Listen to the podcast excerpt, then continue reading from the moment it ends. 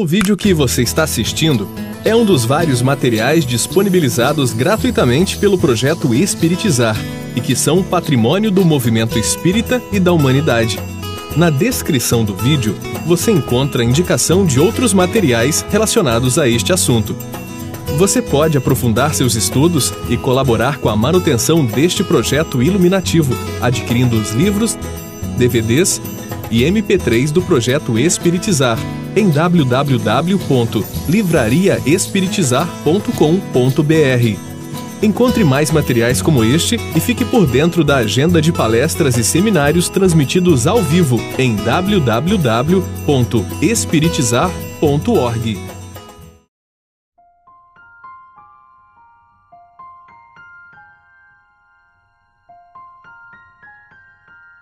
Estamos todos bem?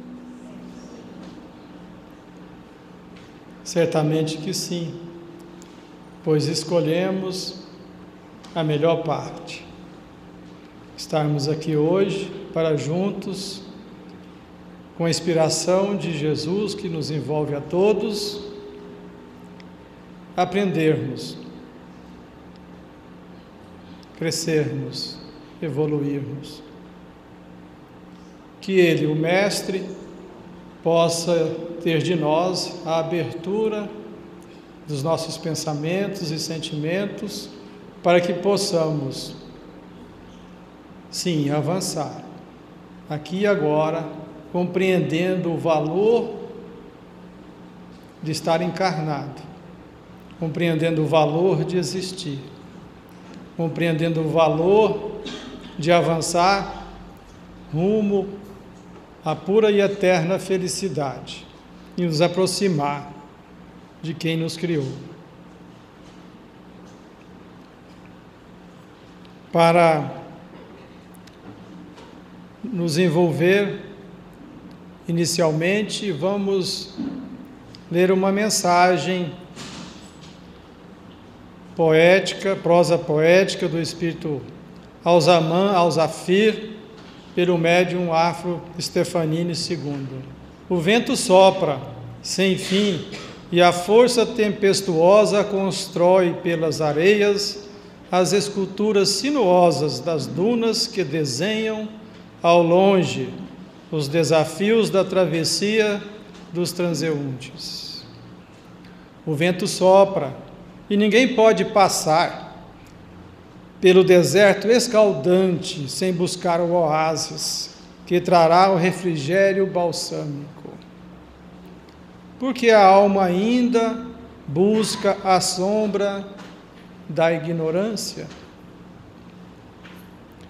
Tudo precisa ter respostas, mas o fundo das adversidades não trará a verdade. Quietude é o que produz a verdade, e o silêncio paira entre a areia e a noite gélida. Queres encontrar o silêncio de todas as coisas? Não poderás escutar se o barulho de tua intimidade não cessar de fazer badernas.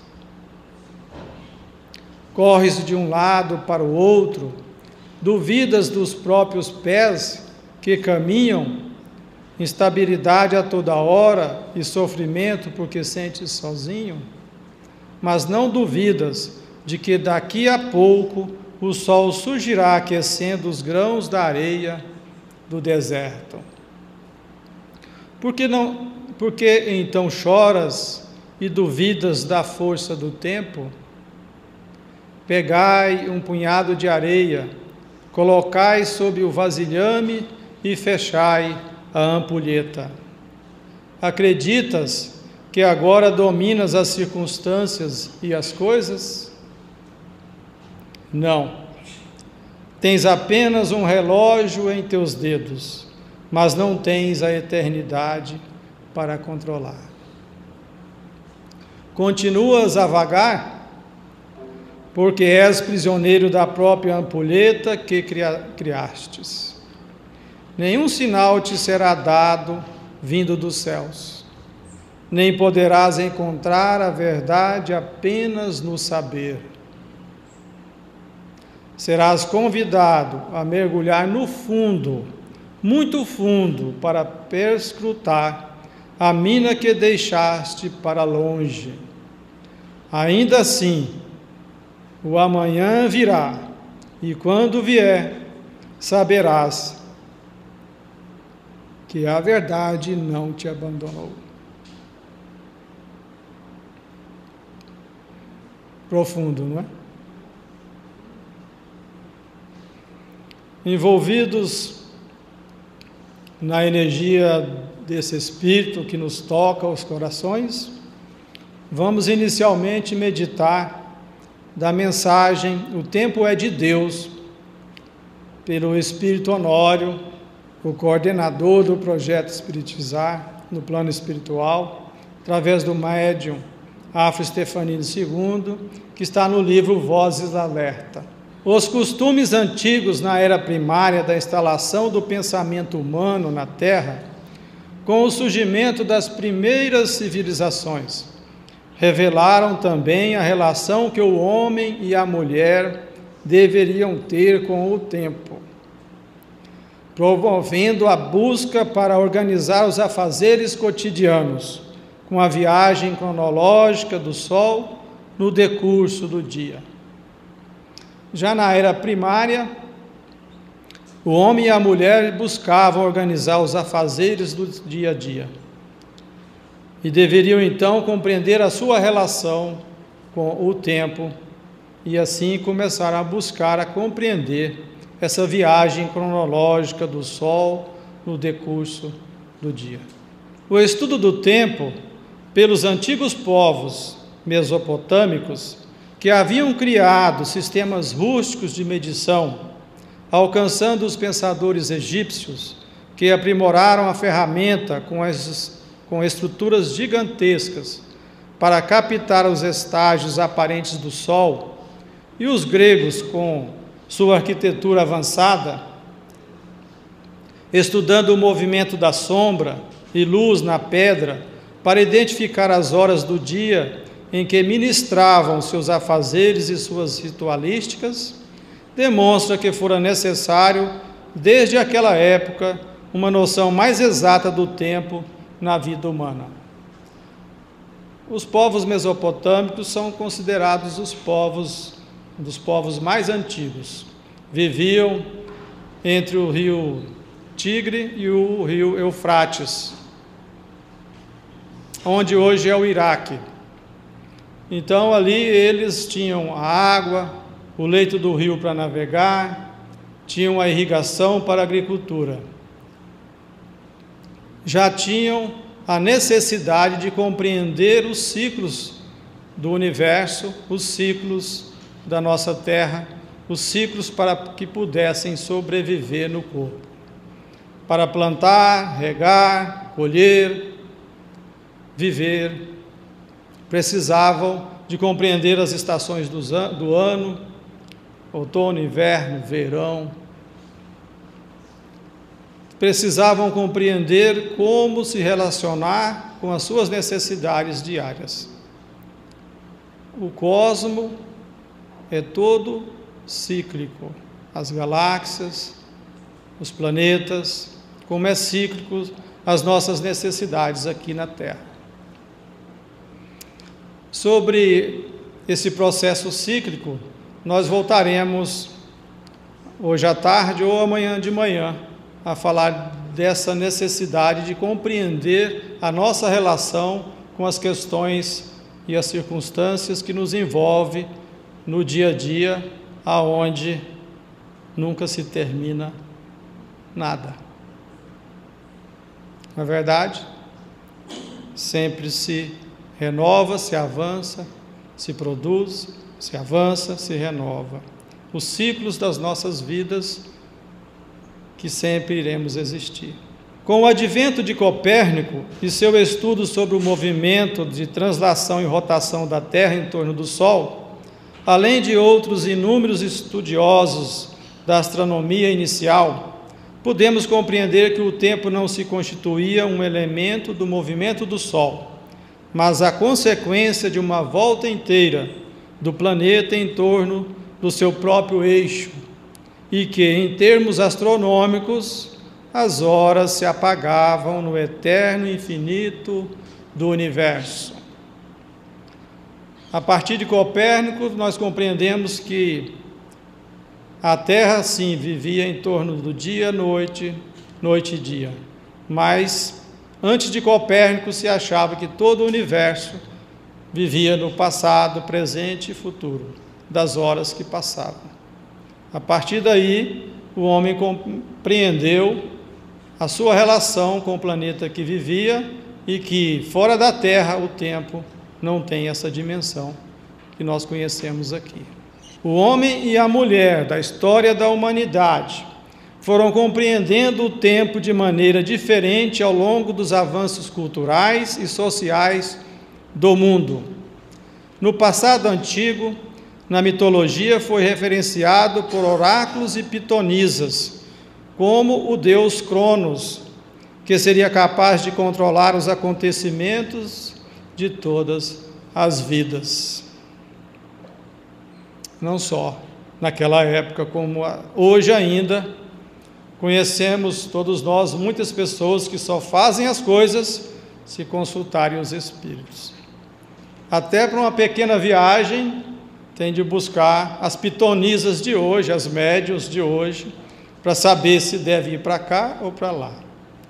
Não assumem a responsabilidade de conduzirem as suas próprias vidas no programa existencial que aqui vieram cumprir. Deixam aos espíritos a responsabilidade, como antigamente deixavam ao Deus Cronos de decidir o seu destino, já que não tinham o que fazer, porque ele determinava o que elas iriam cumprir.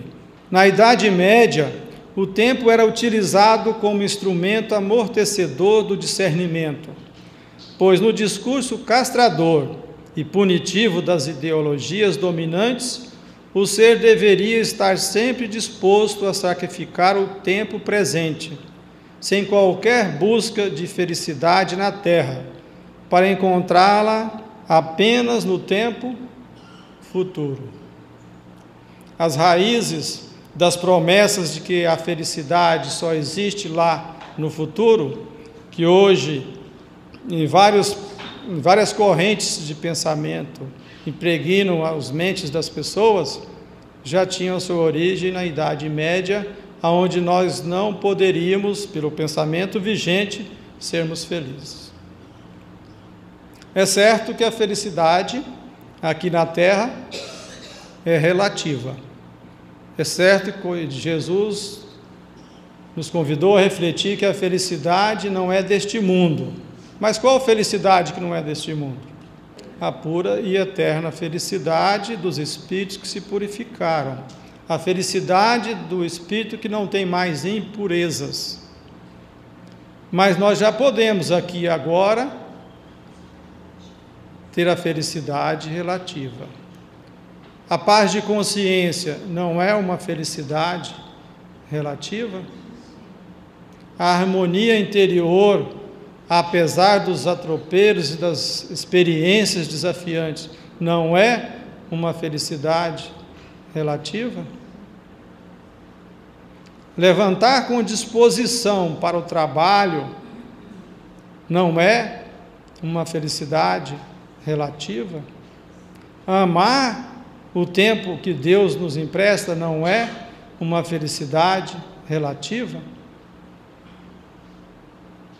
O alto amor, o alto cuidado não é frutos sementes para os frutos de uma felicidade relativa? Sim. Viver pensando que um dia serei feliz é postergar a responsabilidade do aqui e do agora. O movimento teocêntrico cedeu lugar ao movimento antropocêntrico, em que o egotismo da alma humana nos postulados materialistas da era iluminista e do pós-iluminismo, cantava os conceitos do Carpe Diem, segundo o qual todo o tempo deveria ser utilizado para o mais completo transbordar das paixões selvajadas e os desejos infrenes, pois tudo era gozo e só o gozo no tempo carnal deveria ser considerado. A Idade Média nos traz um legado que participamos, provavelmente todos nós, aonde Deus já não era mais a causa daquilo que ocorria com as pessoas e com o ambiente. Trazemos o homem e a mulher como centro de tudo. E que a felicidade é desse mundo. Invertemos. Temos e exigimos ser felizes completamente aqui e agora, através das nossas ações, buscando o gozo das sensações e as sensações.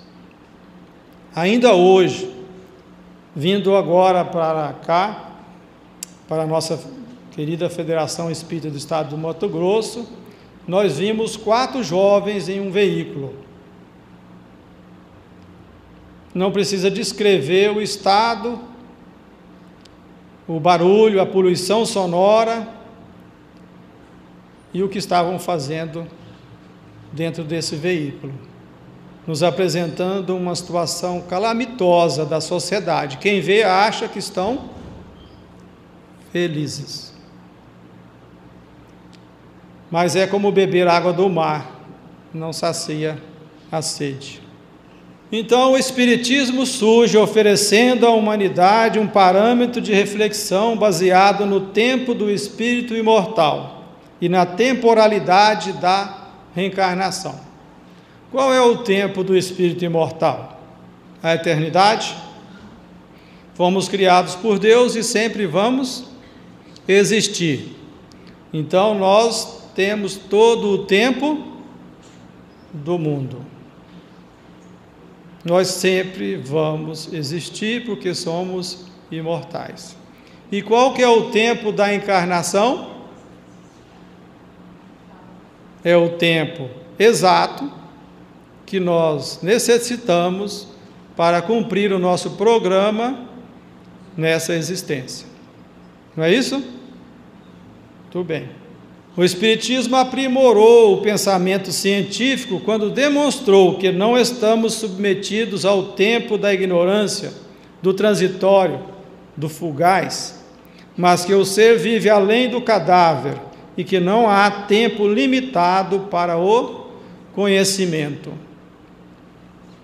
Então a ciência se iluminou, pois o conhecimento não é algo para ser adquirido por um tempo e depois enterrado debaixo da terra com os nossos corpos, os nossos cadáveres. Todo tempo é tempo de aprimorar o conhecimento. Aí a ignorância já não ganhou mais campo porque é transitória.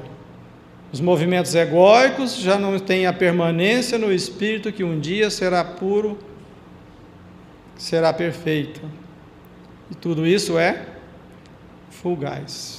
O Espiritismo sublimou o pensamento religioso ao demonstrar que o tempo que vivemos na Terra vai muito além das paragens do céu e inferno, que as tradições arraigadas aos castigos e punições haviam ensinado, mas voa nas dimensões das reencarnações e do infinito da evolução. O Espiritismo vem nos ligar ao Criador, compreendendo que Ele não é punitivo, que castiga, compreendendo que o inferno eterno não existe e que nós temos todo o tempo do mundo para evoluir. Abrilhantou o pensamento filosófico, pois demonstrou e argumentou, como nunca dantes por filosofia alguma, os ensinamentos de Jesus e a construção da relação eterna entre a criatura e o Criador, dando ao tempo sua real dimensão atemporal, no íntimo da de cada criatura. Temos então todo o tempo do mundo para evoluir. E daí nós espíritas precisamos refletir sobre esse aprendizado, porque muitos de nós utilizam isso como desculpa para deixar para a próxima encarnação aquilo que é um compromisso do seu programa espiritual nesta existência. Nós temos sim todo o tempo do mundo, mas nessa encarnação o tempo é limitado. O tempo é limitado. Temos todo o tempo do mundo e Deus nunca desiste de nós. Sempre nos traz os sinais convites, as experiências para que nós volvemos ao amor, nos aproximemos dele. Mas nessa encarnação nós temos um dever. É um dever ligado a qual lei? Lei de amor, justiça e caridade. É um dever.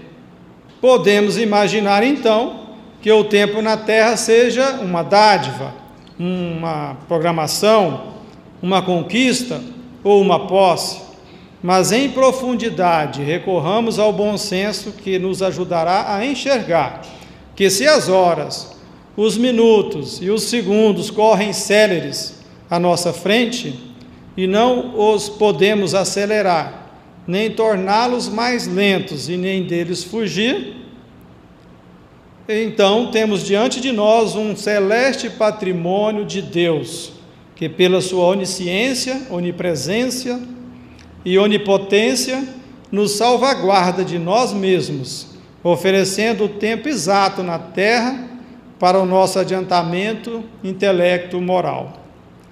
Vamos refletir sobre esse tempo. Então, nós podemos acelerar o tempo? Certamente que não. Podemos torná-lo um pouco mais lento? Também não. Podemos fugir do tempo? Também não. Mas nós tentamos? Tentamos. Insistentemente tentamos alongar o tempo, esticar, diminuir. Se nós tivéssemos essa condição, domingo à tarde, o que, que nós faríamos?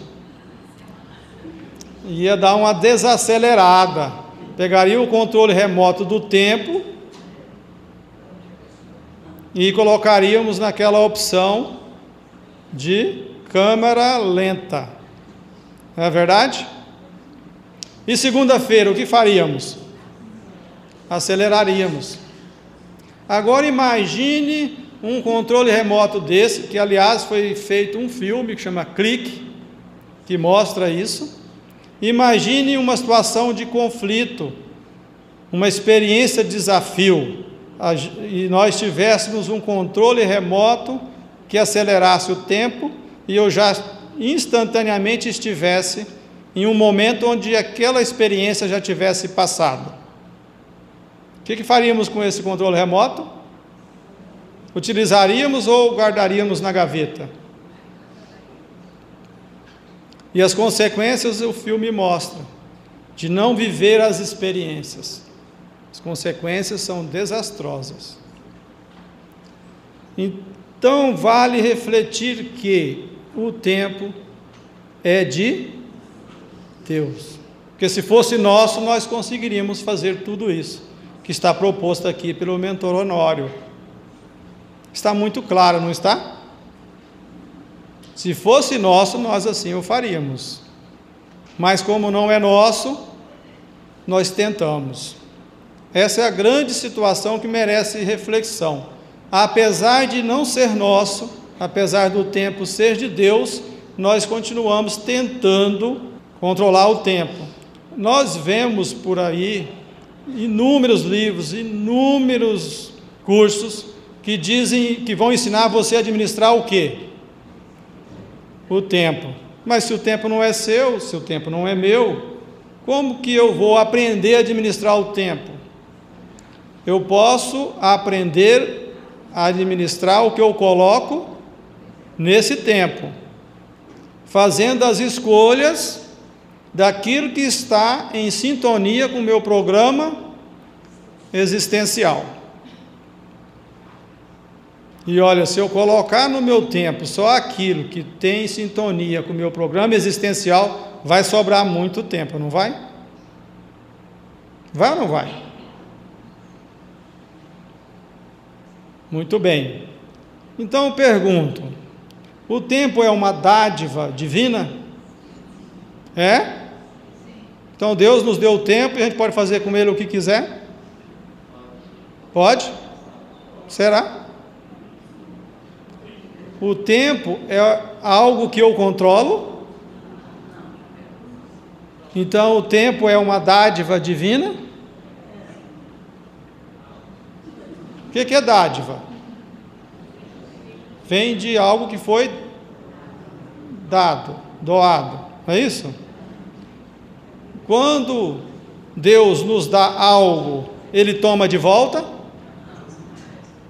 Quando você dá um quadro para um amigo, você toma de volta? Toma? Mas se você vai na casa dele e não está na parede, você fica chateado, não fica? Você deu ou não deu? Pois então, o tempo foi dado por Deus para nós? É nosso? É? Aprender isso aqui no início, aprender, nós compreendermos isso, refletirmos sobre isso no início desse seminário é importantíssimo, porque todo ele é pautado que nós estamos no tempo de Deus. Não é uma dádiva. Mas o tempo é uma programação? É? O tempo é uma programação? Pense bem.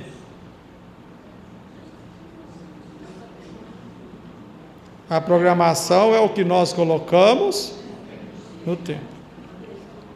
O tempo é uma conquista nossa, nós conquistamos o tempo.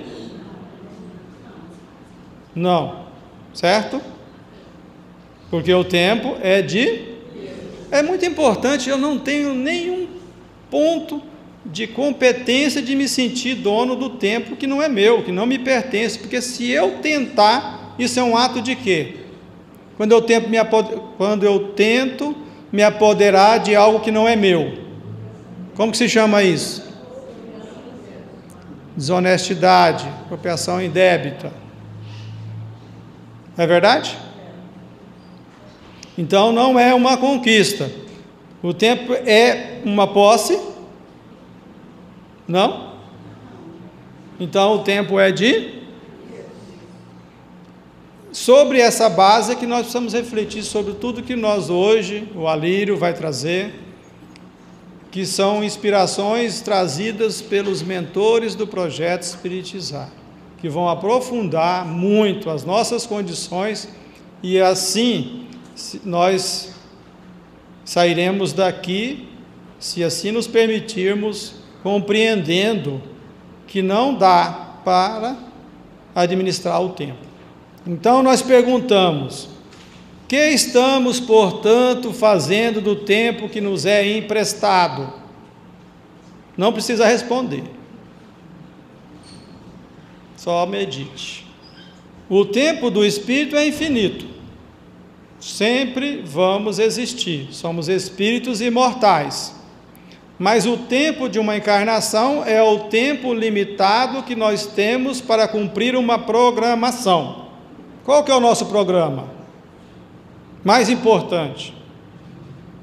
É o programa desse fim de semana, que é assistir o seminário, estudar e refletir juntos. É um programa existencial. O Alírio vai falar bastante dele. Nós não vamos aprofundar agora sobre o programa existencial. Só queremos lembrar o seguinte: nós podemos, na presente encarnação, ir aquém do nosso programa existencial? Podemos? Podemos ir aquém do nosso programa existencial? A quem? Podemos fazer menos do que está programado? A quem? Antes? Menos? Podemos fazer o que está programado? Sim. E podemos ir além do que está programado? Sim. Eis a questão. Muitas criaturas estão voltando para o plano espiritual antes do tempo exato determinado, permitido por Deus e determinado dentro das nossas condições, porque é melhor voltar antes, porque senão vamos nos comprometer muito mais e voltar piores do que aqui chegamos. Mas nós podemos também compreender quantas pessoas nós conhecemos que tiveram moratória, porque se fizeram jus a ir além do programa existencial. Nós podemos e devemos ir além, ou pelo menos cumprir o nosso programa existencial. Dispensar uma bênção divina que nos chegue através de um apoio fraterno, uma oportunidade benfazeja, um auxílio de mãos generosas, nos parece lógico e eminentemente descaridoso conosco. Desperdiçar a riqueza do tempo de Deus não seria maior inconsequência de nossa parte? Olha que o mentor Honório está trazendo para nós, está trazendo para nossa reflexão. Você dispensaria um apoio fraterno em um momento frágil da sua vida? Você dispensaria uma oportunidade do bem que aparecesse na sua vida? Não? Você dispensaria um auxílio generoso de um irmão, de um amigo, da mãe, do pai? Dispensaria? Não? E ele pergunta: Mas dispensamos o tempo. Não é um ato de inconsequência da nossa parte? Olha, nós, eu e Alírio, estamos trazendo reflexões propositivas. A ideia é sair daqui amanhã renovados, mas as reflexões precisam ir lá aonde nós fugimos da reflexão. Porque nós vamos hoje e amanhã refletir bastante sobre todas as atitudes que estamos tendo para fugir do que? De nós mesmos. Todos os atos que nós estamos tendo, que estão se tornando hábitos mortais. Porque o convite é termos atos imortais. O vai refletir sobre isso. Para criarmos hábitos imortais.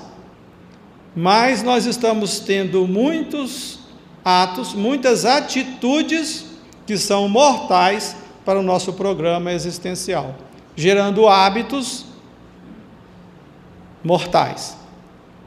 Como o tempo todo no celular, no Facebook, no WhatsApp e outras ferramentas que nós vamos buscar trazer a compreensão aqui sobre como utilizá-las, porque são fugas. Ou fugimos com o pensamento ou com a fazeção de coisas. Ou fugimos para o passado, ou fugimos para o futuro, pensando no que vai acontecer com ansiedade, ou fugimos para as ferramentas, os equipamentos, a tecnologia, para tudo que pode nos tomar o tempo fazendo coisas ou até no trabalho voluntário, fugindo dos espaços para conhecer a nós mesmos. Estejamos onde estivermos, o tempo será sempre o mesmo, mas para aquele que compreende essa dádiva, o tempo será sempre o eterno coração de Deus nos levando para a plenitude. Deus quer que nós estejamos aonde? Deus nos criou para que nós alcançássemos, para que nós alcancemos a pura e eterna felicidade, para que nós nos aproximemos dele. E nós vamos nos aproximar de Deus igual nos aproximamos uns dos outros? É? Como que nós nos aproximamos de Deus? Desenvolvendo as virtudes. Mas, vamos aí nesse ponto, desenvolvendo as virtudes. Nós fomos criados à imagem e semelhança de Deus. Como? Ele colocou os seus atributos como sementes em nós, para que nós regássemos e gerássemos frutos. Quanto mais eu desenvolvo os atributos, mais semelhante a quem eu fico? A Deus. E quanto mais semelhante a Deus, eu estou mais próximo de Deus. De forma que o que Deus mais quer para você e para mim é que você se aproxime dele, desenvolvendo as virtudes. Quanto mais virtuoso, mais autônomo, mais próximo de Deus. Esse é o grande convite de quem nos criou para sermos felizes. E o que nós temos o direito, que é ser feliz, traz conjunto o dever de ser felizes. Para passar para o Alírio prosseguir, vamos entrar na energia de uma mensagem de uma das mentoras do projeto Espiritizar, o Espírito Adália, que trouxe para nós o livro Cântico das Virtudes. Essa é uma mensagem que não, tá, não está no Cântico das Virtudes. Ora, útil. Aguardei-te com a porta aberta do meu coração, mas vi que passavas apressado em teus interesses e perguntei a mim mesma: qual deveria ser os objetivos de tamanha pressa? Fui-te ao encontro e vi que ansiosamente agias sem pensar, mas quase que maquinalmente ante os impositivos de tuas necessidades cotidianas. Pensei, será que não me enxergaste? Busquei então colher do jardim que havia plantado as flores mais lindas, para talvez com aroma de minha presença pudesses perceber que eu te aguardava. Mas novos compromissos de ordem material caíram-lhe ao teu encontro, e de longe apenas observaste-me com o ramalhete nas mãos. Nenhum aceno. Voltaste para logo mais estar abatido e cansado. Pensei que talvez diante do desgaste próprio de tuas atividades, Tinhas sede, e fui buscar o copo de água cristalina para ofertar-te.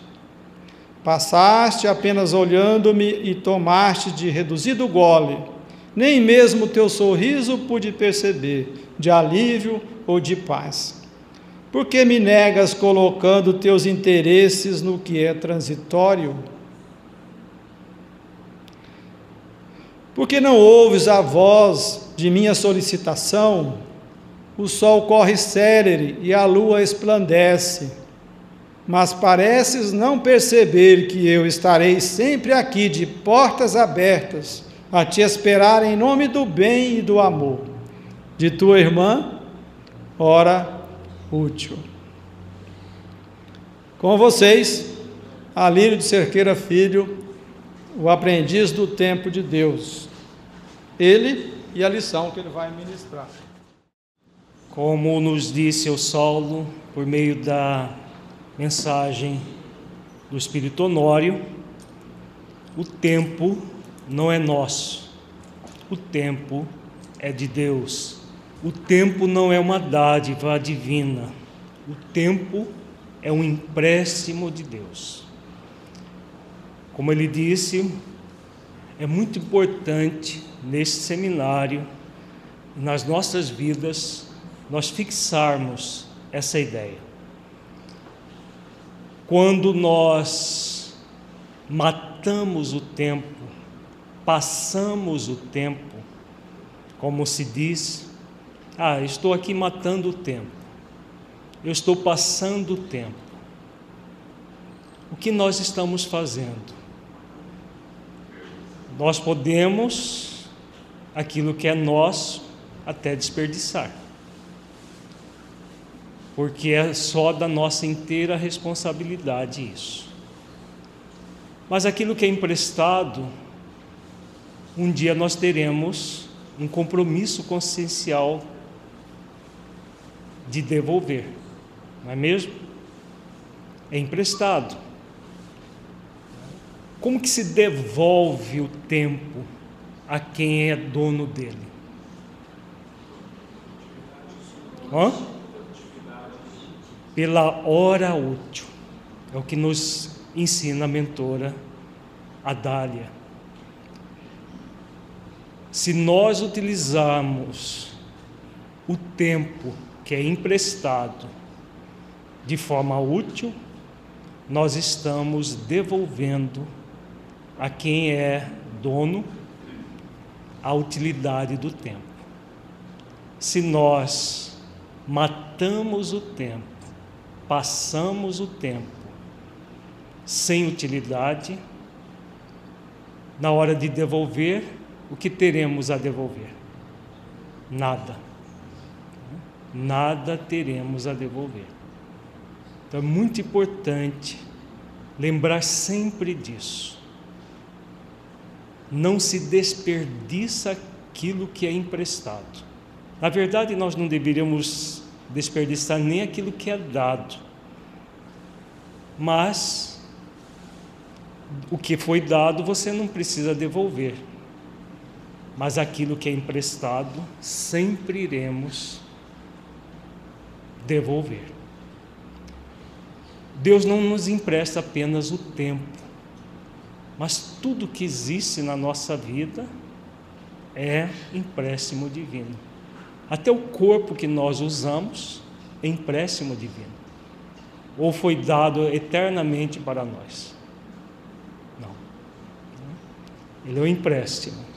O tempo que, nós, que é objeto do nosso seminário é esse grande empréstimo do Criador para que nós utilizemos bem.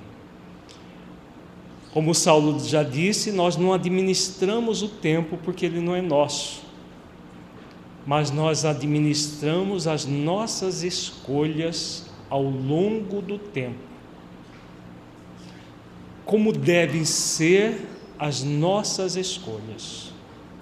A mensagem da mentora Adália e do mentor Honório nos convida a fazer uma boa utilização do tempo pela irmã hora útil. Então a irmã hora útil, essa virtude que passa longe de muitos de nós.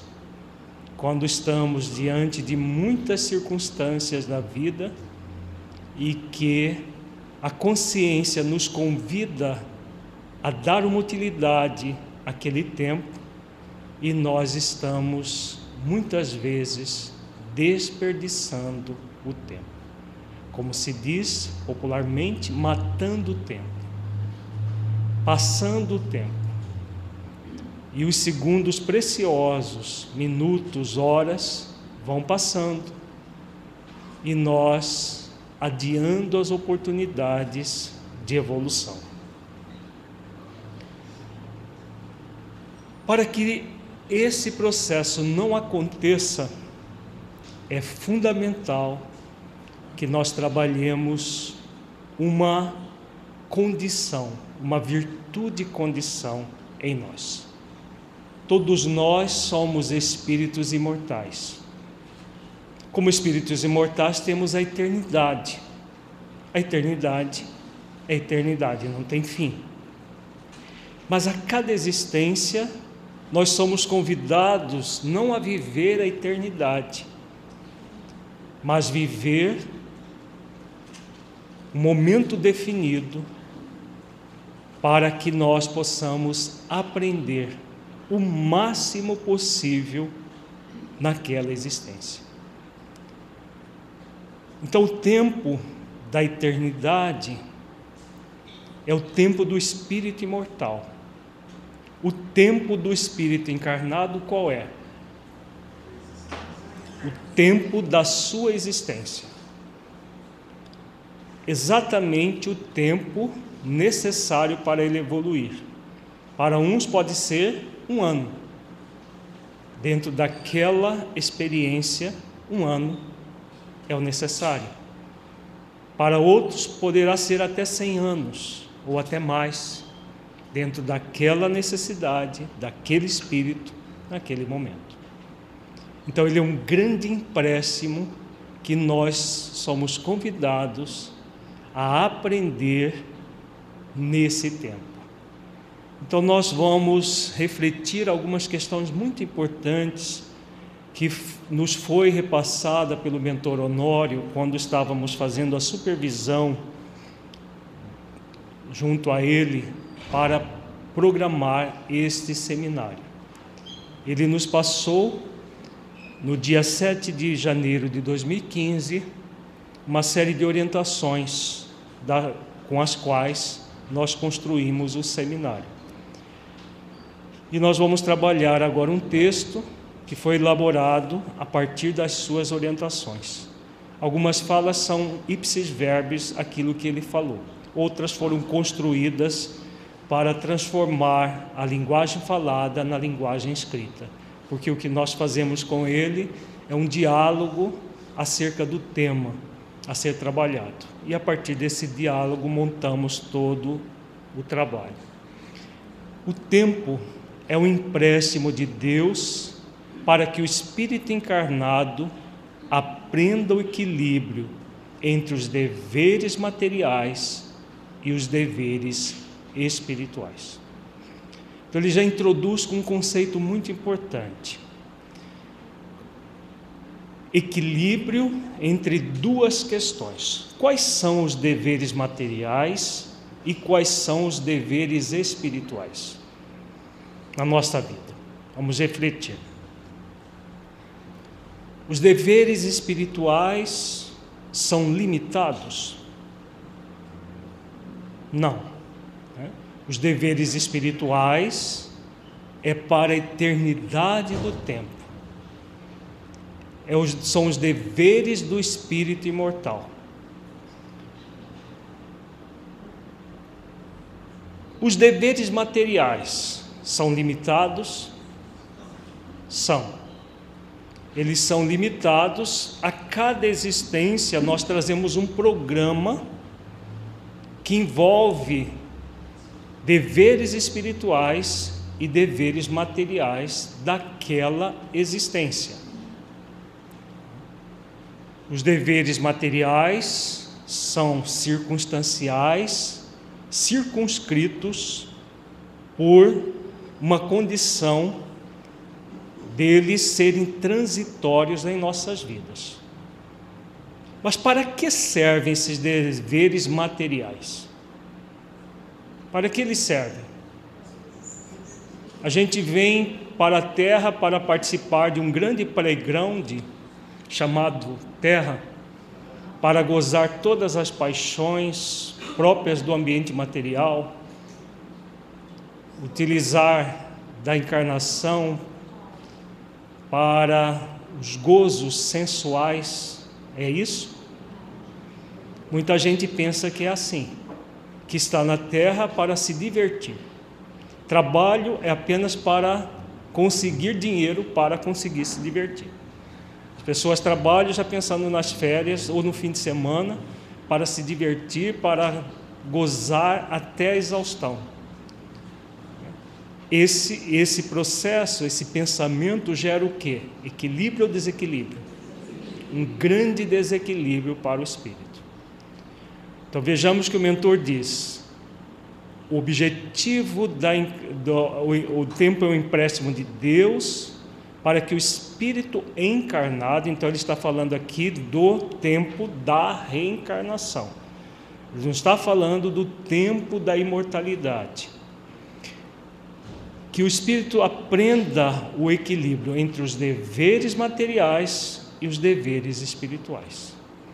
Equilíbrio é um processo que é resultado do que em nossas vidas? Do esforço para qual virtude que é fundamental no, no, no, no aprendizado do equilíbrio? Discernimento. discernimento, exatamente.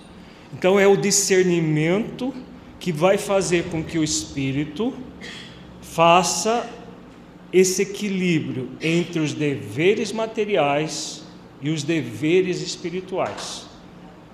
Os deveres materiais estão separados dos deveres espirituais? Não. Uhum. Não estão. Por que, que não estão? Porque os deveres materiais são instrumentos para que nós possamos trabalhar os espirituais. Então, os deveres materiais são circunstanciais em nossas vidas. Os deveres espirituais são existenciais.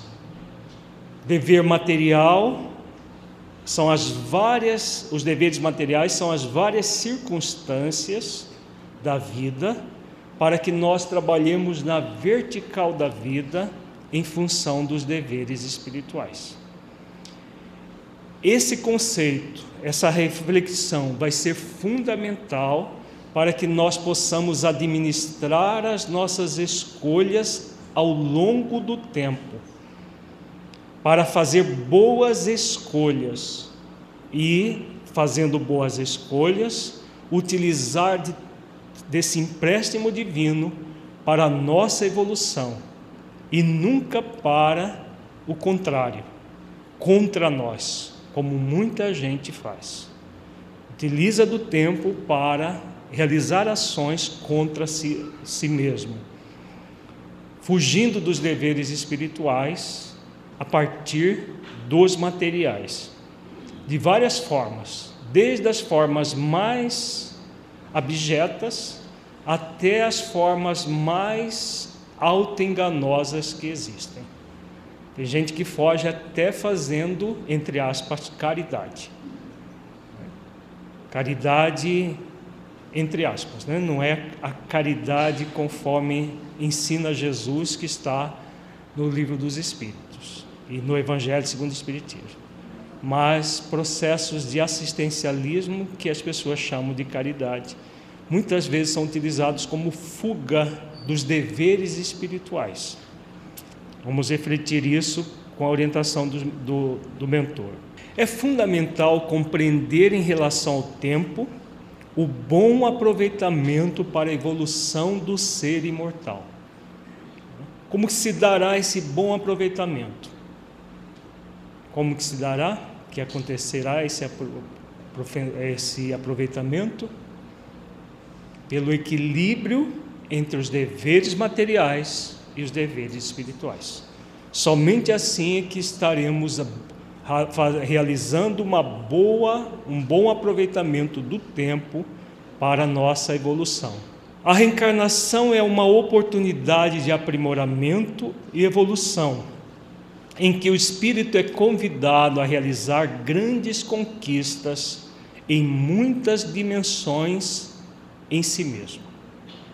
Então vejamos que ele coloca aqui o conceito que a reencarnação é oportunidade de aprimoramento e evolução. Por que esse aprimoramento e essa evolução vai acontecer em muitas dimensões de si mesmo? Se o espírito é imortal, ele poderia, teoricamente, viver imortalidade fora do corpo? Teoricamente, poderia. Então por que, que ele reencarna? Existem, é, existe alguma coisa, alguma questão diferente na dimensão física que não há na dimensão espiritual? O que? Hum? As experiências são todas juntas? Os espíritos são todos juntos? Passa por isso, tá? mas não é a principal questão atinente à dimensão, à dimensão física. O que somente acontece na dimensão física que não acontece na dimensão espiritual? O instinto de sobrevivência. Claro que nós estamos num mundo de contraste, de uma série de, é, de desafios, mas uma coisa que só acontece na dimensão física são as questões ligadas à sobrevivência do espírito encarnado. Espírito encarnado precisa trabalhar para quê? Para sobreviver, para não morrer de fome. Espírito desencarnado, se não quiser trabalhar, ele vai morrer de fome? Não. Ele, ele vai ficar numa boa. Ele pode até sentir a sensação de fome, mas ele não morre de fome. Dependendo da evolução do espírito, como o Camilo Castelo Branco fala dos espíritos suicidas, eles têm fomes homéricas. Mas ninguém viu lá o Camilo, depois de 15 anos passando fome na dimensão espiritual, morrer. Né? Pode ficar um milênio passando fome, do ponto de vista da sensação, que o espírito não morre. Agora, se ficar 15 anos sem comer no mundo físico, fica? Não é possível. Então vejamos que na dimensão física, o próprio fato de estar na dimensão física já leva o espírito a experimentar situações que ele nunca experimentaria se estivesse somente na dimensão espiritual. Aqui na dimensão física, como que é o tempo? Limitado. Ele é limitado uma série de situações que são próprias do espírito encarnado. O, ah, os espíritos também nas obras falam que muitas vezes sente sono, mas o espírito necessita de dormir para viver? O espírito desencarnado? Não. Ele não precisa comer, não precisa dormir, ele não precisa de, de repouso para viver. Ele não precisa de uma série de coisas que são próprias do mundo físico. E para que, que servem essas questões? Por exemplo, trabalhar para conseguir subsistência financeira para se alimentar, para ter uma habitação, é, a, o trabalho, o repouso, o lazer, uma série de questões próprias do mundo físico. Para que serve tudo isso? Essas várias dimensões que só ocorrem no mundo físico. Para que serve? Para que nós possamos aprender a administrar as nossas escolhas no tempo que temos para evoluir. Faz sentido isso? Então nós passamos por uma série de situações desafiadoras. Se a pessoa trabalhar demais, o que, que acontece com ela? Vai ficar doente. Se ela repousar demais, vai ficar o quê? Indolente. Doente e indolente, né? As duas coisas. Se ela repousar demais, fica indolente e cada vez mais doente. Se ela trabalhar demais, fica doente. Se ela quiser viver só em lazer, na periferia da vida, o que, ela vai sentir? Vazio existencial muito grande. Então vejamos que são várias dimensões acontecendo que convidam o espírito a fazer o quê? Boas escolhas escolhas para equilibrar o seu tempo nisso tudo. Então, se ele não faz escolhas para administrar os, a, a, ele não faz um trabalho para administrar as suas escolhas nesse tempo, o que, que vai acontecer com ele? O que, que vai acontecer com o espírito encarnado? Desequilíbrio não, for, não é o que o mentor coloca de uma forma indireta. Se você trabalha em função do equilíbrio, ótimo. Se você não trabalha em função do equilíbrio, vai acontecer um desequilíbrio. Esse desequilíbrio é de que ordem? De que ordem? Todas as ordens, desde o desequilíbrio mental, emocional, passando até pelo desequilíbrio físico, nós vamos desequilibrar a nossa vida e vivermos desequilibrados. Se nós fazemos boas escolhas nessas várias dimensões da vida, o que vai acontecer? Nós vamos cada vez mais, como aprendizes da vida, aprendendo a administrar as nossas escolhas. Se nós fazemos, fazemos, fizermos uma má escolha num determinado momento, para que serve essa má escolha? Pode servir para que a gente se encha de culpa, se encha de desculpa, ah, eu sou assim mesmo, não tenho jeito. Ou pode servir também para quê? Para que nós possamos aprender com a experiência. Então, a reencarnação não é um playground. A reencarnação é essa grande escola. Estarmos reencarnados na Terra, essa grande escola para que nós aprendamos a administrar as nossas escolhas nessas várias dimensões. À tarde nós vamos trabalhar com algumas questões do livro dos Espíritos que nos convidam exatamente isso a, o equilíbrio entre trabalho, repouso, lazer, aquilo que é necessário, aquilo que é supérfluo, uma série de questões é, práticas da vida que tem a ver com essas várias dimensões que nós temos a, a, a vivenciar quando estamos encarnados.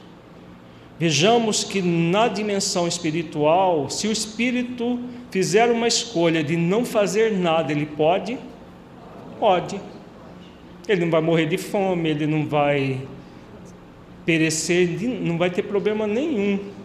A não ser da própria consciência, ele pode não fazer nada. Agora, no mundo físico dá? É claro que existem é, processos ligados a a indolência, a preguiça e uma série de coisas que a pessoa pode é, viver de, por exemplo, subvenção governamental, como existe aqui no nosso país, e aí no, não trabalhar e tudo, mas isso são processos sociais ao, ao arrepio das leis divinas, contrariando as leis divinas, porque todo ser humano, pela lei do trabalho, é convidado a trabalhar para a sua própria subsistência. E o livro dos Espíritos fala que somente quando a pessoa tem alguma deficiência ou está idosa, a sociedade deve provê-la. Mas para pessoas úteis, pessoas que estão eh, em pleno gozo da sua saúde física e emocional, o trabalho é lei divina. Numa sociedade doente, nós criamos mil e uma formas de burlar a lei divina. Mas ao burlar a lei divina, teremos consequências. Né? Muitas consequências individuais e coletivas, como nós vimos, temos no nosso país, em que as leis são burladas para que as pessoas, algum um grupo, por exemplo, possa se locupletar com os recursos da sociedade. E aí, mas são aberrações da própria lei divina. O tempo limitado de uma reencarnação prova indubitavelmente que há uma programação por trás de tudo isso. Programação essa que nos pede o maior foco possível em cada questão que estivermos realizando. Acabamos adiantando essa questão. Então, nós trazemos uma programação, a programação existencial. Nessa programação existencial, nós somos convidados a realizar o quê? Foco. Foco em cada questão, em cada dimensão da nossa vida. Não havendo foco, nós vamos entrar em desequilíbrio. Os deveres materiais são apenas a expressão consequência dos deveres espirituais na consciência. Muito importante isso, aquilo que nós falamos. Deveres materiais são meio. O grande objetivo é os, a, a, a prática dos deveres espirituais nos deveres materiais. Os deveres espirituais são prioritários e a cada reencarnação eles se conectam com os deveres materiais. Os deveres espirituais são verticais e os materiais horizontais. Então já falamos tudo isso também. Né? Então, o grande objetivo é vertical. Deveres espirituais, deveres materiais, instrumentos meio que nós todos temos para a busca dos deveres espirituais. Os deveres verticais acontecem o tempo todo e os deveres materiais acontecem em cada uma das circunstâncias. Entretanto, o espírito jamais cessa de se relacionar consigo mesmo, praticando em si o dever consciencial, que é o dever vertical de se aprimorar espiritualmente. Muitas pessoas pensam que espiritual a gente cuida lá no centro espírita, não é? É no centro espírita que é o lugar, ou então na igreja, no templo, no templo seja lá de qualquer, qualquer que seja a religião. Lá é o lugar das coisas espirituais. No mundo, a gente vive no mundo. Muita gente pensa isso, inclusive muita gente espírita. Eu vou lá no centro para cumprir os meus deveres espirituais. O que o mentor está dizendo aqui? É isso? Exatamente o contrário. Os deveres espiritu... verticais, que são os espirituais, acontecem o tempo todo se nós separarmos o espírito da matéria, vai acontecer isso. Acreditarmos que os deveres materiais não têm nada a ver com o espiritual. Mas é possível separar o espírito das questões materiais? Vejamos, somos espíritos encarnados, mas somos espíritos. Então, todos os deveres materiais são espirituais também. E o que vai acontecer nesses deveres materiais no que tange a isso? Se todos os deveres materiais são espirituais também, o que pode acontecer em relação a essa questão?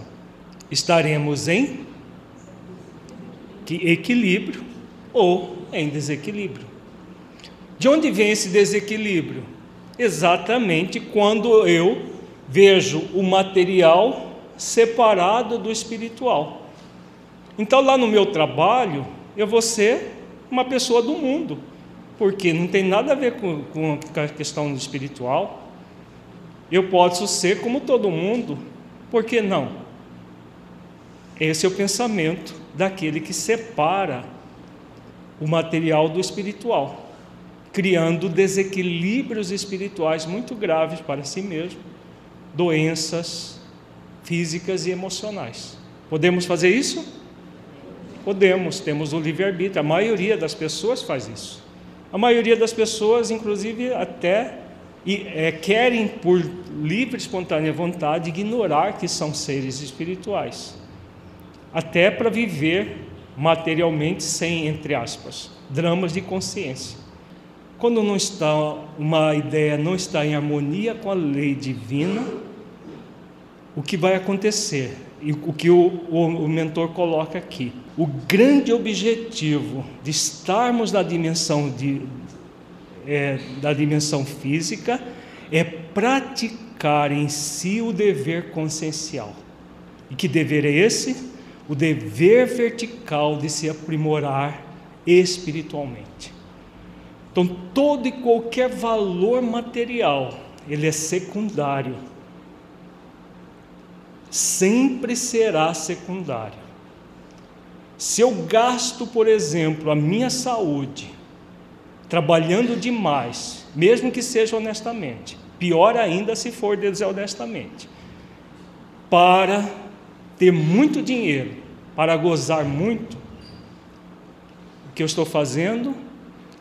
Exatamente o contrário que o mentor está dizendo aqui. Em vez de praticar o dever vertical de aprimorar espiritualmente, eu estou utilizando dos recursos materiais, do próprio tempo que eu tenho à disposição, para realizar ações que vão me desequilibrar enquanto espírito imortal. Então, muita atenção nisso.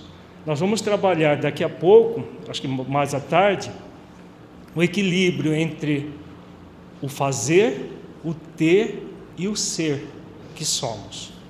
Quando nós, por algum motivo, não buscamos esse equilíbrio nas várias dimensões do, da vida material, o resultado vai ser muito prejudicial a nós mesmos.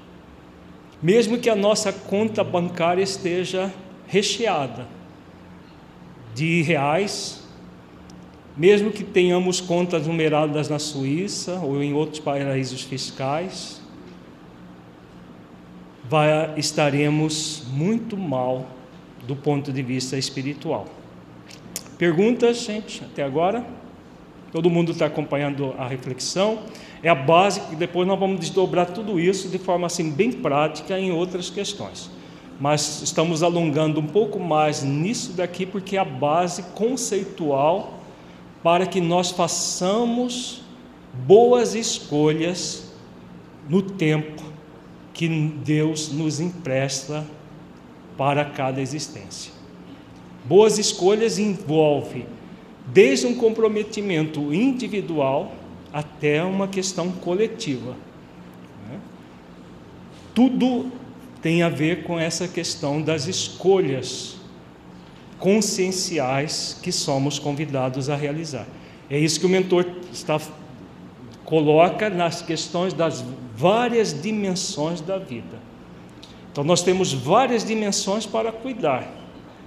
Desde a nossa questão pessoal de evolução como espíritos imortais que somos, até as questões de ordem coletiva de toda a sociedade. Devemos canalizar os nossos pensamentos, sentimentos e vontade, fazendo com que nossos atos comecem a ser expressos como atos imortais, que vão gerar os hábitos imortais na vertical da existência, diante da horizontalidade das experiências. Vamos trocar em miúdo o que o mentor diz aqui, porque às vezes podemos não, não compreender na totalidade. Vamos por parte. Canalizar os nossos pensamentos, sentimentos e vontade. O que é isso? Pensamento, sentimento e vontade. Compõe a nossa energia mental. Então, todos nós somos espíritos imortais momentaneamente encarnados. Como espíritos imortais momentaneamente encarnados, encarnados, nós produzimos pensamentos, sentimentos e somos convidados a utilizar da nossa vontade com equilíbrio para equilibrar pensamentos e sentimentos e eles e os pensamentos e sentimentos equilibrados alimentarem a vontade, realizando uma tarefa fundamental na nossa vida. Que tarefa é essa? Conectar a nossa vontade com a vontade divina. Exatamente isso. Tá? Exatamente por quê? Porque a vontade divina para nós, quando Deus nos empresta o tempo, é para quê? Qual é a sua vontade? Que nós evoluamos e sejamos felizes. Essa é a vontade de Deus. Agora, Ele vai nos obrigar a ser felizes? Não. ele vai nos convidar sempre a sermos felizes. Vai depender do nosso esforço para conectar a nossa vontade com a vontade divina. Então vejamos, nós temos pensamentos, sentimentos e vontade. E a conexão da nossa vontade com a vontade divina vai produzir o quê? Os nossos atos. Os atos imortais que vão gerar os hábitos imortais são fruto do quê? exatamente dessa conexão, a conexão da nossa vontade com a vontade divina. A nossa força de vontade com a força da vontade divina. Nós passamos a realizar atos imortais. O que é um ato imortal? Ato ou atitude imortal é a mesma coisa. O que é? Toda ação que nós fizermos na dimensão física com o que? Conexão com o que? Com as leis divinas da nossa consciência, fazendo esforço para praticar uma virtude. Esse é um ato imortal, em que nós fazemos um esforço na vertical da vida, em que situação? Na horizontalidade das experiências. Então, o que é a horizontalidade das experiências? Todas as experiências próprias da dimensão física. Nós são experiências horizontais por quê? Horizontal no sentido de que elas são circunstanciais e transitórias. O que é vertical nisso? Os atos imortais gerando os hábitos imortais. Viver como espíritos imortais momentaneamente reencarnados. Não é esse o grande objetivo da vida? Esse é o grande objetivo da existência. É isso que vai nos proporcionar a evolução. Viver como espíritos imortais momentaneamente reencarnados praticando atos imortais em cada uma das experiências horizontais da vida, criando hábitos imortais, sempre conexão com as leis divinas na consciência. Isso significa que nós vamos ter atos perfeitos o tempo todo? Não, não é possível no nosso nível evolutivo. Exigir isso de si mesmo é exigir algo contrário às próprias leis divinas. Não é isso. É em cada ato praticado, inclusive os equivocados, o que somos convidados quando praticamos um ato equivocado? Um ato equivocado pode ser imortal e pode criar um hábito imortal? Pode. Quando é, nós fazemos o que com ele? Quando nós aprendemos com esse ato, esse ato equivocado, criamos um hábito imortal de quê? Qual é o grande hábito imortal que é fundamental na nossa vida? Hã? Discernimento é virtude. Hábito. Reflexão consciencial para quê, Lorena? Para aprender. Um grande hábito imortal é fazer reflexões conscienciais para aprender sempre não é um hábito que leva o espírito à conexão na vertical da vida, com as leis na sua consciência e com a prática das virtudes. Esse é o maior hábito imortal a ser realizado. Se cada ato do espírito, sejam os acertados, sejam equivocados, ele fizer isso, o que está acontecendo na vertical da experiência? O que, que está acontecendo? Ele está aprendendo e evoluindo nas várias experiências horizontais da vida. Por isso que nós evoluímos com as, pelo é, acerto e também com os nossos erros. Nas várias experiências, nós estamos aprendendo.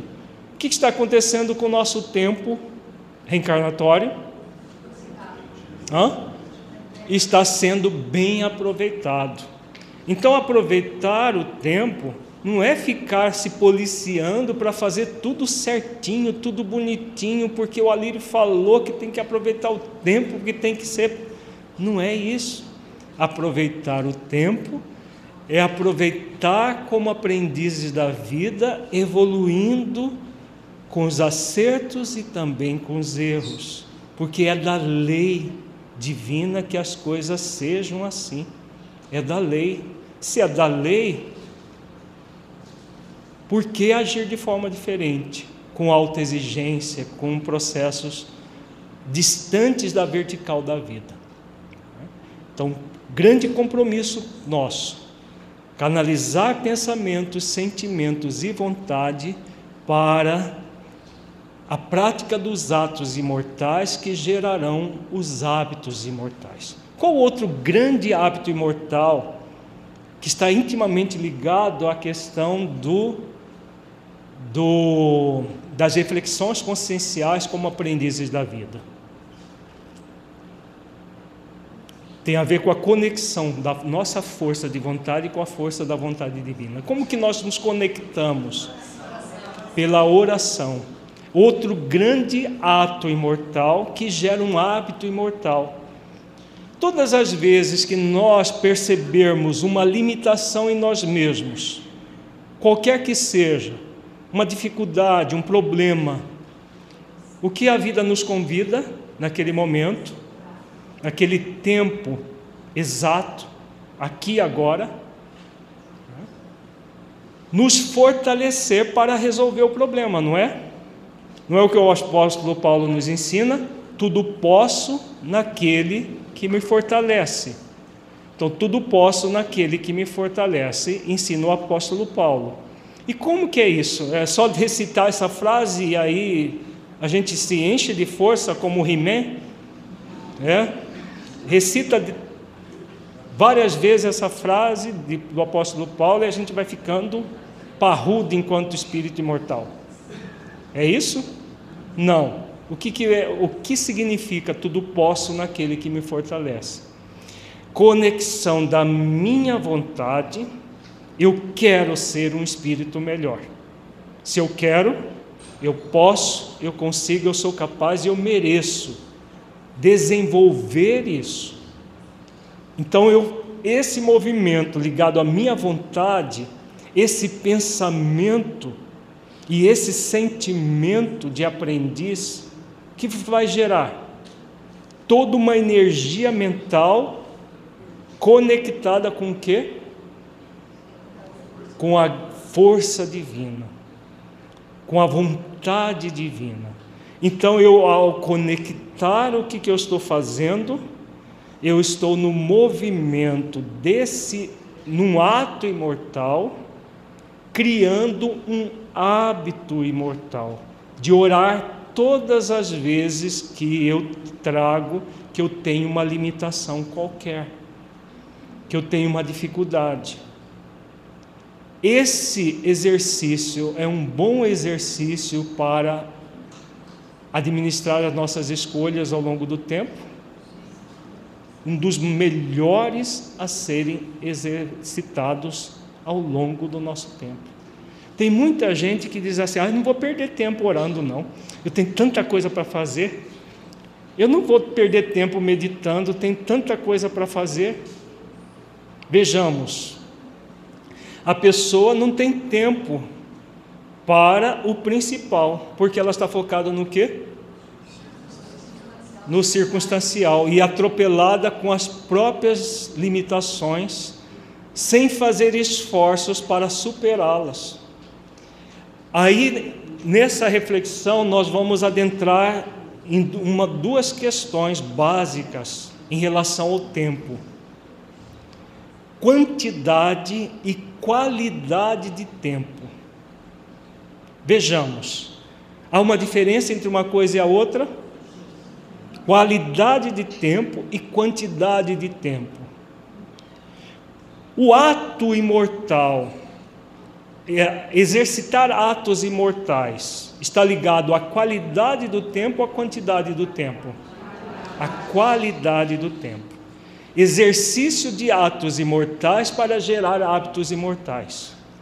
Se nós, em sã consciência, fizermos uma retrospectiva do nosso dia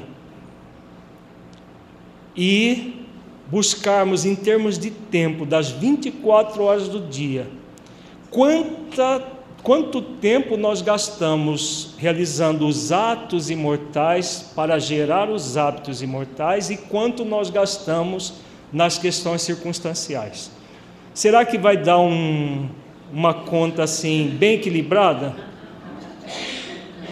com raras exceções, a maioria do tempo é gasto na, em quantidade é gasto nas coisas circunstanciais, na horizontalidade, sem conexão alguma na verticalidade da vida. E se nós fizermos isso, o que, nós estamos fazendo? Uma má administração das nossas escolhas. Uma má administração das nossas escolhas. Podemos, mas não nos convém. Não nos convém fazer isso. Porque nós estamos pegando aquilo que é principal, colocando de forma secundária. Por quê? Porque não temos tempo. Olha, tem que trabalhar, ganhar dinheiro. Por quê? Tem conta para pagar. Porque tem isso, porque tem aquilo. Não é isso? na maioria das vezes. E aí o que nós vamos fazendo? Nos atropelando com rolos compressores. A pessoa é, sai da segunda-feira já pensando na sexta, porque sábado e domingo ela vai ter um, uma trégua, sabe que ela já chega no sábado e domingo extenuada. Passa o ano todo pensando nas férias, porque nas férias ela vai e fica nesse movimento de se atropelar no tempo, porque está focada na quantidade de tempo para as coisas materiais, quase que exclusivamente. A hora que está lá quase dormindo, ela faz uma precezinha, como as pessoas falam. Né? Tem gente que, eu, uma vez conversando com uma, uma amiga, ela disse: Olha, na hora de dormir eu falo assim: com Deus eu, me, me, me, eu durmo e com Deus me levanto. Já serve para a hora de dormir para a hora de acordar. Era a oração que ela se permitia fazer ao longo do dia. Um segundo, com Deus eu, me, eu durmo e com Deus eu me levanto. Pronto, está resolvido. Porque ela está com Deus, não está? Então, falou as palavras mágicas, a gente está com Deus. Deus nunca se afasta de nós, mas se nós não criamos o hábito imortal de estar sempre em conexão com Ele, não vai acontecer a conexão, porque Ele não nos obriga a conectar, Ele nos convida a conectar. Então vejamos que muitas vezes nós estamos gastando muito tempo na horizontalidade da vida, tempo de péssima qualidade espiritual, de péssima qualidade imortal. Uma pessoa assim vai ser produtiva, do ponto de vista mais profundo do termo? Não, jamais. Ela pode fazer muitas coisas, mas não será produtiva. Porque ela, até para fazer as coisas, ela se atropela com um estado de ansiedade ela está sempre ali naquela inquietude. O espírito inquieto, porque tem tantas coisas para fazer, ele está focado numa única dimensão. Nós vamos depois refletir sobre as várias dimensões do espírito imortal. Uma das dimensões é o fazer, mas nós não somos fazeres humanos, muito menos teres humanos. Nós somos o que? Seres humanos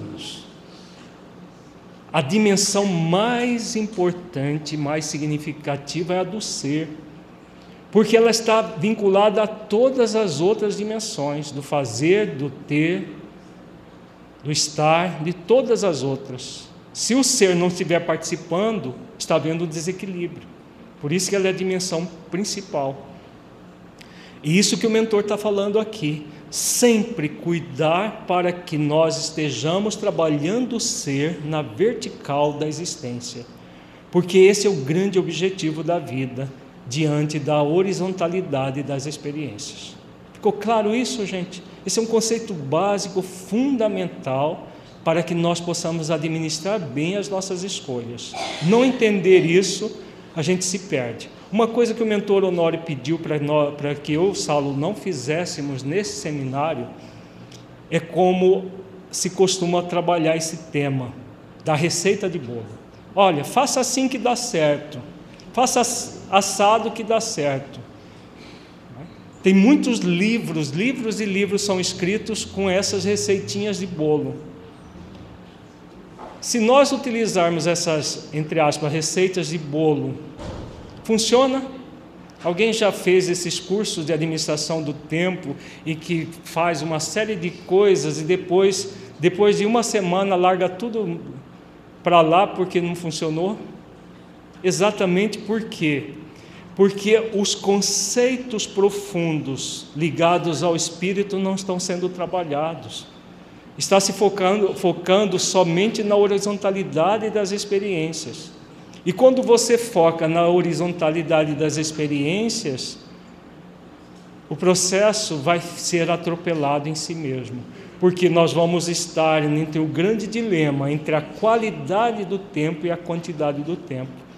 E nós acreditamos que a, a quantidade de tempo para as coisas horizontais deve ser sempre superior à quantidade do tempo para as coisas, para as coisas verticais. E aí o que, que acontece? A qualidade do tempo que nós temos é péssima, porque nós invertemos os valores. Colocamos o horizontal em primazia em relação ao vertical. Isso serve para tudo. Por exemplo, tem muita gente que busca, ah, vou, vou estudar para concurso público, vou estudar 14 horas por dia que aí eu passo e se mata lá verdadeiramente, né, literalmente, só é quase que um suicídio indireto se a pessoa fizer isso muito tempo. Mas o que está acontecendo? É tempo de quanti em quantidade, muitas vezes em detrimento do tempo de qualidade. A pessoa nem sabe por que está fazendo aquilo, porque ela quer ganhar só 30 mil por mês, é isso que é o, o objetivo dela. Então, é uma tal profissão ganha tanto, então é isso que eu quero. Não importa se faz parte do programa existencial dela, se ela tem vocação com aquilo, se, é, se aquilo realmente vai fazer sentido para, para ela como espírito imortal. O que importa é que ganha 20 mil por mês, 30 mil por mês, seja lá o que for. Vejamos a distorção entre verticalidade e horizontalidade. A maior parte do tempo, as pessoas estão vivendo dessa forma, distorcendo os valores, trabalhando em função da horizontalidade da vida e não da verticalidade da vida. Então fica o convite para que trabalhemos na verticalidade, que inclui o horizontal. O, o vertical não exclui o horizontal, muito pelo contrário, é um complemento o, horizontal. Mas quando você trabalha na horizontal, não vai incluir o vertical de forma nenhuma. Então é uma atitude profunda e benévola, diz o mentor Honório, cada um viver a presente reencarnação desenvolvendo os hábitos imortais.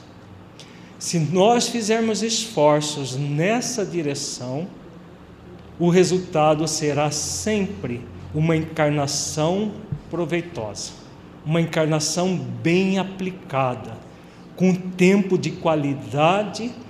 E, e, é muito interessante, nós vamos ver isso amanhã quando estudarmos a parábola dos talentos. Quanto maior a qualidade do tempo, a pessoa arranja até quantidade que ela nunca utilizaria. Uma pessoa que tem um tempo de qualidade cada vez mais, ela produz mais em menos tempo. Isso vai ficar muito claro na parábola dos talentos que trabalharemos amanhã, é, fazendo o encerramento consciencial do nosso seminário. Para que haja organização consciencial, é necessário o exercício da virtude da disciplina. Aqui não estamos falando em organização do tempo, porque o tempo é de Deus. Estamos falando da organização íntima do sentimento, do pensamento e da vontade para proporcionar que o espírito se sinta inteiro em cada momento presente. Mas um conceito profundo que o mentor Honório nos convida a refletir aqui. Vamos trocar em miúdos isso aqui antes do intervalo. Organização consciencial pelo exercício da disciplina. O que significa isso? Muita gente também faz cursos de organização. E, e o próprio curso é desorganizado, ela não consegue nem a organização no próprio curso. Por quê? Novamente, organização centrada em coisas, coisas materiais. Ah, vou organizar minha pasta desse jeito, vou organizar daquele jeito, vou organizar disso, vou organizar meu guarda-roupa, organiza uma semana depois está todo bagunçado do mesmo jeito e fica nessa organização do fazer. Mentor coloca aqui organização consciencial. O que, que é isso? Vejamos que ele nos dá aqui uma virtude. O que significa essa virtude? Organização consciencial. Vamos refletir? O que, que nós vamos organizar? Ele fala: sentimento, pensamento e vontade. Essa é a organização consciencial. Como eu estou pensando? Como eu estou sentindo isso? Como que eu posso canalizar a minha vontade nesse processo ligado ao meu pensamento, sentimento e a vontade? Então eu me organizo consciencialmente. Quando eu adquiro esse hábito imortal de me organizar consciencialmente, o que vai acontecer naturalmente? Está aqui na tela também. O exercício da virtude e da disciplina. Veja, disciplina pode ser imposta. No quartel das, eu não sei das quantas, tem muita disciplina. Tem? Não tem. Por que não tem? Virtude se adquire ou se desenvolve por obrigação? Porque senão adquire-se virtude porque senão por que, que no quartel há muita, é, no, é, entre aspas, disciplina? Porque lá dentro tem uma cadeia. São tão disciplinados que precisa de uma cadeia dentro do próprio quartel, não é? Imagina se aqui na federação tivesse uma cadeia. Até engraçado. Né? Bom, todo mundo disciplinado, põe lá na cadeia. Alguém ia chegar fora da hora? Ah, vou chegar lá 8h15 porque ninguém é de ferro, precisa dormir um pouco mais no sábado. Vejamos, aqui é um ambiente para exercitar virtude, não nos obrigar a criar uma pseudo-virtude. Então, no quartel não tem disciplina, existe medo. De quê? De ir para a cadeia, de manchar a vida profissional da pessoa com as, as coisas que eles colocam lá e tudo, até de ser expulso, com toda a pompa e circunstância, né, que é, é feita a expulsão das pessoas nesse ambiente militar. Então vejamos, aí há disciplina? Não há, porque não há organização consciencial. Eu não estou fazendo esforços para trabalhar os meus pensamentos, sentimentos e vontade. Se eu não faço esforços para trabalhar isso, não se conquista a virtude com um movimento egóico. Eu tenho medo disso, então eu faço aquilo. Disciplina é uma virtude fruto dessa organização consciencial. Eu quero ser uma pessoa melhor.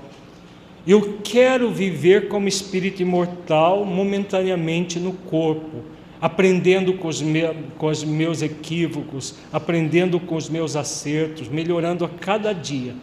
Se eu quero, eu posso fazer isso. Eu tenho poder que Deus me deu para realizar isso. Então, quando o Espírito faz isso, o que, que acontece? O que o mentor coloca aqui no final do texto. O Espírito se sente inteiro em cada momento presente. Esse é um outro grande hábito imortal a ser desenvolvido por todos nós porque são pouquíssimas as pessoas que se sentem inteira em cada momento presente. Por quê? Por que, que são pouquíssimas as pessoas que se sentem inteira? Estão inteiras. Está aqui no seminário, está inteiro no seminário. Não está pensando que vai comer no almoço, a, a festa que vai à noite, a, a, situação de amanhã, amanhã à tarde vai precisar fazer supermercado e a pessoa fica no seminário pensando em tudo o que vai fazer depois, menos do, a atividade do seminário. Por que, que são poucas as pessoas que ficam inteiras em cada momento presente? Porque poucas aquelas que organizam, se organizam consciencialmente no nível do pensamento, do sentimento e da vontade para estar aqui agora, aproveitando as questões do aqui e do agora. A fuga para o passado e a fuga para o futuro é uma quase que um hábito, né? quase não, é um hábito pernicioso que nós desenvolvemos ao longo do tempo. Em vez de criar o hábito imortal de estar inteiro, presente em cada momento fundamental para administrar bem as nossas escolhas no tempo, adquirir esse hábito imortal da inteireza. E não se adquire inteireza se policiando, é se acolhendo. Todas as vezes que a mente vagar para o passado, como que se adquire o hábito imortal de conexão com o presente? Em vez de ficar, eu não posso ficar pensando no passado. Eu não posso, eu estou aqui no seminário, eu não posso fazer isso. Vai funcionar? Quanto mais você se proíbe, mais você divaga lá para o passado. Então, pensei no passado, agora eu vou, eu posso me concentrar no seminário, na interesse. Daqui a pouco a mente for lá para o que você vai fazer à noite. Não posso pensar no que vou fazer à noite. É assim? Também não. Porque se você não se acolhe, você é exatamente aquilo que você vai fazer. É necessário acolher. Estou pensando nas coisas da noite. Posso continuar fazendo isso, mas não me convém. O que me convém é utilizar bem o tempo presente. Utilizar desse momento que eu estou aqui, porque senão eu vivo uma vida pela metade, como a maioria das pessoas fazem. A maioria das pessoas vive uma vida pela metade, porque ou elas estão focadas no passado, ou no futuro, ou em ambos.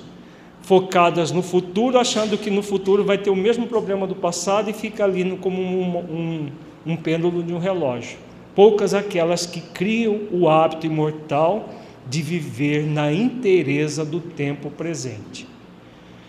Então, para que isso aconteça, é necessário a organização consciencial dos nossos pensamentos, sentimentos e vontade, em que eu utilizo da vontade para me disciplinar. Como que se adquire essa disciplina? Fazendo exercícios. Exercícios que você faz no dia a dia. A mente vagou para o futuro, venha para o presente. Vagou para o passado, venha para o presente. Nós vamos ver isso mais detalhe é, à tarde mas são exercícios de disciplina para, para que você viva na inteireza do tempo presente.